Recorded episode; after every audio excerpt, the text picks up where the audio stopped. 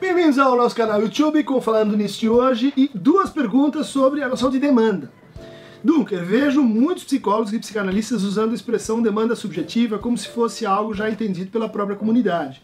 Há diferenças entre demandas? Exemplo, psicológica, subjetiva, de análise. Como pensar melhor o conceito de demanda? É a pergunta do Bruno de Paula. A pergunta da Vânia Ricardi é, olá professor, gosto muito dos seus vídeos e sempre acompanho o canal. O senhor poderia fa falar sobre a máxima de Lacan? Peço que recuses o que lhe ofereço, pois não é isso? E a dicotomia entre desejo e demanda nesse contexto? São duas perguntas relacionadas.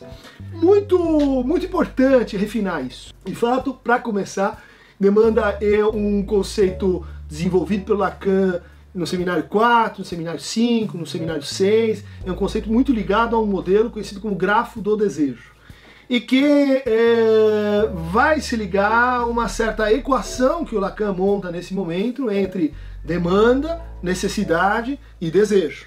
Então a gente tem é, uma entrada do sujeito no significante, na medida em que ele tem que traduzir a pulsão, tem que fazer a pulsão passar pelo desfiladeiro dos significantes. Ou seja, aquilo que ela quer, aquilo que ela pede, aquilo que ela interpela no outro, tem que adquirir forçosamente a estrutura de linguagem. Né? É isso que a gente ensina para a criança, que ela precisa assim aprender a pedir.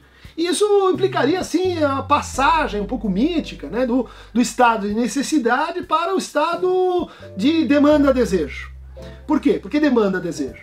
Porque concordo contigo, né? A noção de demanda muitas vezes ela é tomada assim no sentido econômico do termo, né? A demanda e oferta, a demanda como assim a, aquilo que a gente requisita conscientemente, que a gente vai fazer então as, as compras do mês, tem demanda para esse objeto, não tem demanda para aquele outro objeto.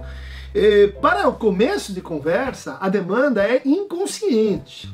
Então o pedido pode ser consciente. E aí a gente entra na pergunta da Vânia, né? Eu te peço que me recuse o que eu te ofereço, e o que eu te ofereço é a demanda inconsciente, porque não é isso. Essas seriam as quatro posições, os quatro tempos da demanda, lá no seminário 19, ou PIR. Né?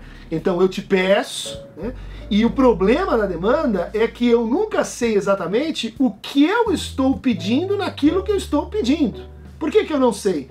Porque eu tenho que fazer a minha demanda passar pelo significante e quando ela entra no significante, ela adquire sobre determinações simbólicas que me escapam, sobre determinações inconscientes, sobre determinações que tem que ver com a ideia de que aquele objeto que está sendo visado pela minha demanda, ele está sendo visado simplesmente porque ele é portador do desejo do desejo do outro. E lembrando, né, que o desejo do sujeito é o desejo do desejo do outro. Então é assim que os objetos se falicizam. É assim que a demanda se organiza em relação, ou se orienta em relação ao falo. Eu peço que você recuse o que eu te ofereço. Ou seja, o que eu te ofereço inconscientemente e que eu não sei o que, que é, que é aquilo que eu estou tentando ler no seu olhar, aquilo que eu estou tentando inferir sobre o seu desejo mais além da minha demanda. O que eu peço é que você recuse isso, porque se você aceitar isso, o que acontece é simplesmente o desencontro. Né? O que acontece é simplesmente, oh, mas como assim? Então, esse objeto que eu estava esperando não é o objeto que eu tenho? Decepção. Então, eu peço que você recuse o que eu te ofereço, porque não é isso. Esse não é isso é fundamental. Esse não é isso é o momento em que os uh, giros da demanda em torno de X, elas se fecham produzindo retrospectivamente um efeito de desejo. Há o progresso da demanda, esse progresso ele vai criando um fio central que a gente pode identificar então com o desejo. Por isso Lacan fala numa dialética entre demanda e desejo. Uma demanda que se firma demasiadamente em insignificantes é uma demanda que está alienando o desejo. Em vez de fazer com que ele se desloque metonimicamente, ele está fixado. Ou então, reciprocamente, ele se encontra regredido. Uma definição muito bonita que o Lacan dá de demanda. Ele diz a demanda é a regressão aos significantes retidos na história do sujeito. Foi aquilo que eu pedi e que, de certa maneira, ficou assim em espera. E daí, quando eu me vejo diante de uma falta, seja ela frustração, castração ou privação, eu retorno à história dos meus pedidos.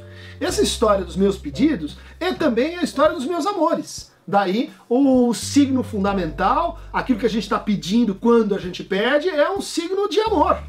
E, portanto, podemos traduzir a dialética entre demanda e desejo como a dialética entre o amor e o desejo. É, é a mesma coisa. Né? Uma versão uh, mais popular da demanda né, vai falar assim em demanda de análise. É textual no Lacan uh, ninguém demanda uma análise, a gente pede uma análise, porque a nossa demanda inconsciente não é de, de que a análise aconteça. A nossa demanda inconsciente, por ser demanda, é demanda de amor. E o amor é, vamos dizer assim, aquilo que bloqueia a análise, ao mesmo tempo a torna possível, mas aquilo que, que bloqueia, aquilo que interrompe, aquilo que eh, faz a gente suspender a associação livre e se enamorar com o outro, né? E ficar interessado pelo que o outro acha da gente, e querer se exibir para o outro, e querer, enfim, ser amável e, e amar. A demanda é um conceito muito fundamental da psicanálise, num dos seus textos mais eh, terminais, que é Leturdi. ele vai começar não pelo desejo, uh, mas pela demanda. A demanda é de onde todo o resto se deduz, todo o resto uh, se faz em psicanálise. O sofrimento ele tem estrutura de demanda. Né? É, a demanda subjetiva, o que a gente chama popularmente de demanda subjetiva, ou no trato clínico demanda subjetiva, é a demanda implicada. É a demanda onde o sujeito assim se faz, uh, se faz implicado nos significantes que estão uh, representando essa demanda. Então, demandantes e demandados, cliquem aqui no Aqueronta Movebo para receber mais demandas em torno do falando disso.